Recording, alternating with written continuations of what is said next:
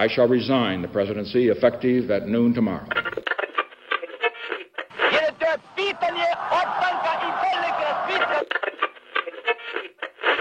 Sejam todas, todos e todos muito bem-vindos a mais um episódio de Mundo História. Um episódio que está saindo atrasado, peço desculpas por isso, porém teve alguns imprevistos. E aproveito para explicar que minha voz talvez esteja diferente, pois o meu microfone estragou. Então estou tendo que usar um microfone reserva enquanto eu não compro novo. Inclusive, se você quer me ajudar a comprar um novo, um novo microfone, você pode fazer isso financiando o podcast lá no Catarse ou mandando um Pix. No mais, vamos falar sobre o tema da semana, que é a Revolução de 1932 na Tailândia, que dá fim ao governo absolutista no país. Como falei, a Tailândia tinha um governo monarquista absolutista. Sim, no século XIX e XX, a Tailândia era absolutista. Um governo aristocrata, com características repressivas. Para vocês terem uma noção, eles não investiam em educação para evitar que a população tivesse acesso a informações e se revoltasse contra o governo. Mas, obviamente, era impossível combater toda, reprimir toda oposição. Por isso, na década de 20, os jornais do então Estado de Sião, o antigo nome da Italândia, começaram a publicamente condenar o absolutismo e a figura do monarca muitas críticas nos jornais e na sociedade como um todo ao absolutismo levavam em consideração o fato de que a elite, a aristocracia, a nobreza, muitas vezes não era capacitada para exercer cargos importantes, mas exercia mesmo assim. Enquanto pessoas capacitadas que estudaram muitas vezes fora do país mas não tinham apoio da elite, não eram do meio da elite, não tinham oportunidade de promoção e progressão de carreiras. Tanto que a sociedade passou a considerar que o atraso econômico do seu país era fruto da monarquia absolutista e que os problemas apenas acabariam quando o absolutismo desaparecesse. E um grande exemplo que a Tailândia tinha era o Japão. Por quê? Como eu falei aqui em dois episódios, um sozinho e um com o professor Emiliano, inclusive um abraço, professor Emiliano, o Japão passa pela re restauração, revolução Meiji e se transforma em um país desenvolvido, um país imperialista até mesmo. Então os tailandeses viam nisso um exemplo de como era necessário combater ideias absolutistas antigas, ideias monarquistas antigas para o país desenvolvesse. Em 1925, o rei Vajiravidu, inclusive já aviso que eu não sou fluente em tailandês, então peço desculpa pela minha pronúncia, mas o Vajiravudu morre excedido pelo seu irmão Prajadipok, ou Rama VII. E esse novo monarca decidiu realizar algumas reformas para melhorar o país. Ele criou um Conselho Supremo composto por cinco membros mais velho da família real e criou um conselho privado, certo ponto, uma tradução meio livre, composto de 40 membros da alta nobreza do país. Ou seja, ele criou dois órgãos que decidiriam o futuro da nação também e a elite continuaria dominando. Então, na prática, não mudaria nada. Em fevereiro de 1927, sete conspiradores se reuniram em Paris e começaram a planejar um movimento. Esse movimento criou também o Partido do Povo, liderado por Pridi, Ban, por Pridi Banongyong, uma figura extremamente importante, então guarda esse nome.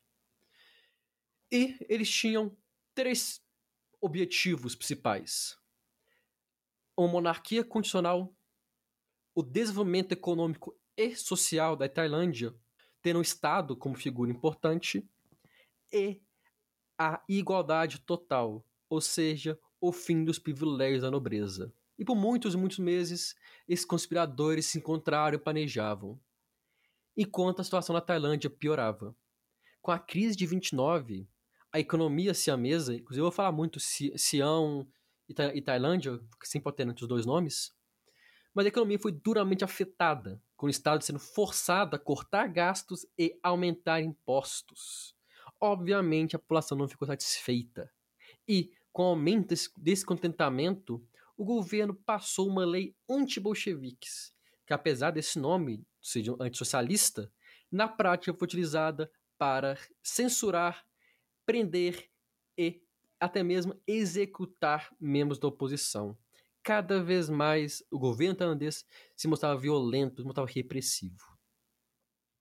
Na manhã de 24 de junho de 1932, o golpe teve início. Os conspiradores rapidamente prenderam militares de altas patentes, membros da família real e anunciaram a tomada do poder e, mais do que isso, a derrubada do governo absolutista. Divulgaram isso para, nos, nos rádios e rapidamente a população tomou as ruas, não para protestar, mas para saudar os revolucionários, para os apoiar e comemorar a queda do regime absolutista. Não houve reação por parte do governo. O monarca proibiu qualquer ação militar para evitar um derramamento de sangue. Mas isso não quer dizer que não houve oposição os lealistas, leais à coroa, ao absolutismo, iniciaram campanhas de difamação do movimento, chegando até mesmo buscar apoio uma intervenção estrangeira no país. Mas nada disso funcionou e a revolução foi vitoriosa. Mas, com poréns, sob pressão da, do monarca, uma nova constituição seria criada, com o monarca dando pitaco nela, e foi determinado que metade da Assembleia seria indicada, indicações da elite. Ou seja, olha só, mudar o governo não é mais uma, uma monarquia absolutista. Mas mesmo assim, a elite continuaria extremamente poderosa. Durante 1933, Pride, a que ressonar que eu falei lá atrás, era ministro interior e propôs um plano econômico. O Estado compraria as terras, empregaria seus antigos donos e Junto a isso, utilizaria dos seus impostos arrecadados para financiar a industrialização do país. Este plano, porém, foi visto como socialista e, por pressão do monarca, descartado. A pressão foi tão grande que Manopacon, na época o primeiro-ministro, ordenou que militares entrassem na Assembleia para intimidar seus membros a votarem contra o plano econômico. Quando a pressão não adiantou. Mano, como era conhecido pelo ministro, ordenou que a Assembleia fosse fechada e exilou o PRID. Olha só, muda governo, continua o autoritarismo, continua a violência. Tanto que o país continuava estável. E assim sendo, em outubro, o príncipe Boworadet liderou militares em uma contra-revolução. O plano era que nove unidades militares do exército que estavam no norte do país desceriam até a capital e realizariam a tomada do poder. Porém, apenas três unidades desceram. E mesmo assim, eles não queriam abrir fogo. Tanto que essa revolução ou contra-revolução em si foi apenas uma pequena troca de artilharia, mas que mesmo assim, infelizmente, ceifou quase 20 vidas os contra-revolucionários foram derrotados, mais de 200 pessoas foram presas, sendo duas executadas e o próprio príncipe foi condenado à prisão perpétua. Isso porque ele tinha sido inicialmente condenado à morte e teve a pena transformada. Durante a rebelião, o rei fugiu para o sul para ficar no lugar mais seguro e porque não queria ficar na capital, não queria fazer parte desse governo. Tanto que ele ficou meses e meses fora da capital negociando seu retorno. E, quando finalmente aceitou negociar, falou que por motivo de saúde iria para a Europa realizar um tratamento de três meses, nunca especificando que tratamento seria esse. Na Europa, quando chegavam as cartas, documentos para ele assinar, ele nunca assinava, acreditando que as decisões estavam sendo tomadas prejudicariam a força prejudicaria o poder monárquico. Em 1975, ele então renuncia ao seu cargo e Ananda Mahidol é escolhido como seu herdeiro. Porém, esse se encontrava na Suíça estudando e continuou lá por anos. Você ter uma noção, por 16 anos a Tailândia não teve um rei vivendo no próprio país. Dá para ter uma ideia do caos que estava a nação. Quero falar um pouquinho agora sobre duas pessoas, Pride e Pibum. Como falei, o Pride era um pouco mais liberal, apesar de ter tido uma fase mais interventora, e era para os empresários. O Fibum, ou Pibum, já era aliado dos militares, estava no governo forte. Eles passaram muito tempo se apoiando um, apoiando um ao outro, tanto que foram capazes de aprovar o Código de Leis, que determinou o fim dos privilégios aristocráticos e da nobreza, o fim da poligamia e o fim da permissão dos pais para que filhos e filhas se casassem. E fizeram uma coisa nunca antes vista na Tailândia: investir na educação. O número de alunos primários saiu de 700 mil para 1 milhão e 700 durante a década de 30. O país estava florescendo, o país estava progredindo. Ou pelo menos parecia estar progredindo. Jornais de oposição foram fechados, jornalistas foram presos e os sindicatos foram perseguidos. Ou seja, não importava quem estivesse no poder, queria ficar no poder e não tolerariam oposição. E nessa confusão toda, um novo grupo político se fortaleceu: os militares. Era muito comum, na época, falassem que o seu país e a sua casa e o exército a cerca. O que a cerca faz? Protege a sua casa. E era isso que o exército faria. A, a propaganda se via para fortalecer o exército, as forças armadas, na visão junto à população e passar a imagem de protetores, de guardiões da nação. Sob influência do Fibun, mesmo ele não ser na época primeiro-ministro, a Tailândia se aproximou do japonês criou a Yu Washon, uma juventude tailandesa militarizada. Você pode estar pensando, eu já ouvi falar disso, de uma juventude militarizada. Essa Yu Washon era feita aos moldes da juventude hitlerista. E vale ressaltar, inclusive, que o Fibun, ou Pibun, era admirador de Mussolini. Então dá para entender, ou fica muito claro, qual lado político ele estava tomando. Em dezembro de 1938, Fibun foi eleito primeiro-ministro em uma, em uma eleição interessante, porque um mês depois ele divulgou que havia descoberto um plano de restauração da monarquia absolutista. Obviamente, o um plano falso.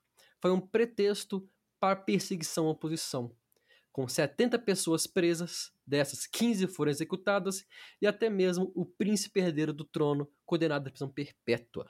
Nós falando de 1939, sete anos depois da queda do regime absolutista.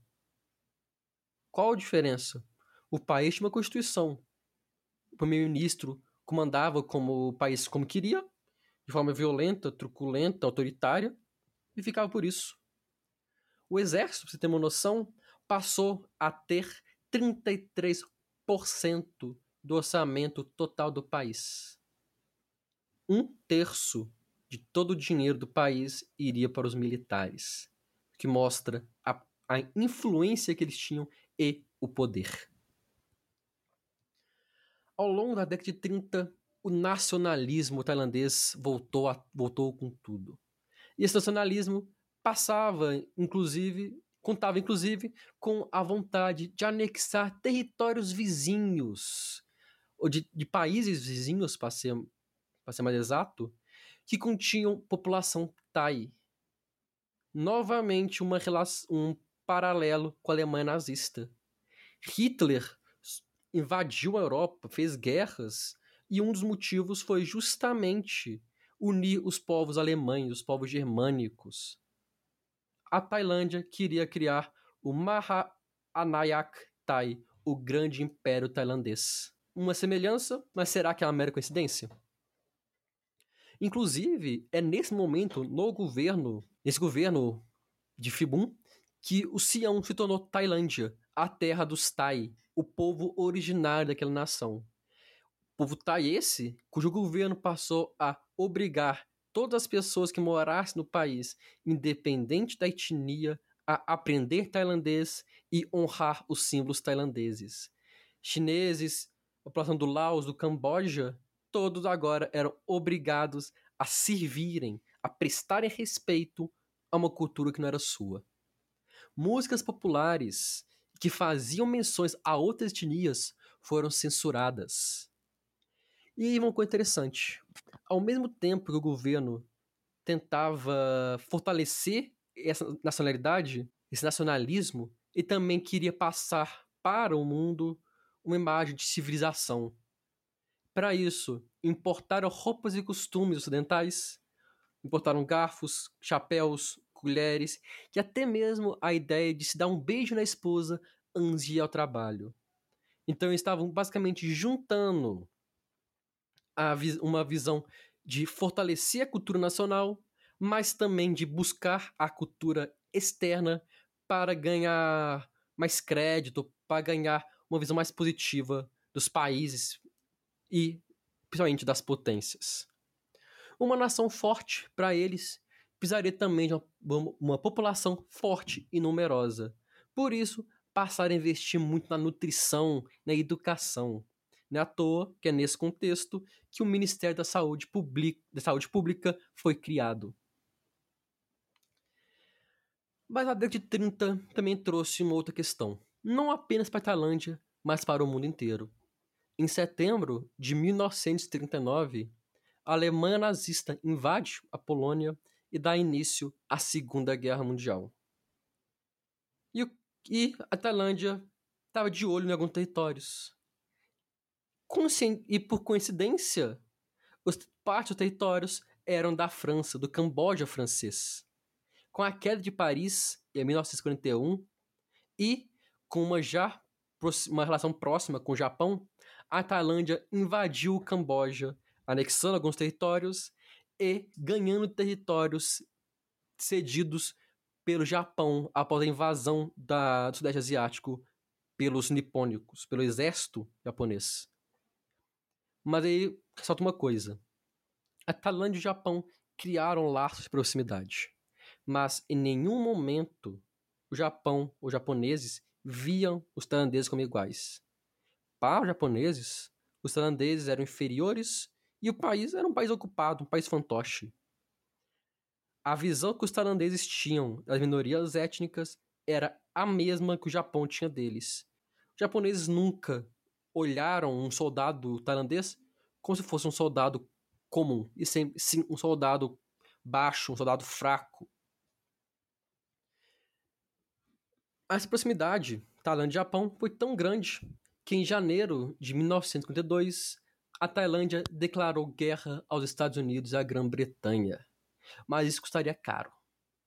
A economia tailandesa passou a se dedicar à guerra, e isso é muito caro. Inflação, fome, destruição. E, junto a isso, ataques dos aliados. Afinal de contas, agora estavam em guerra e seriam bombardeados. Milhares e milhares de bombas foram soltadas sobre o território tailandês.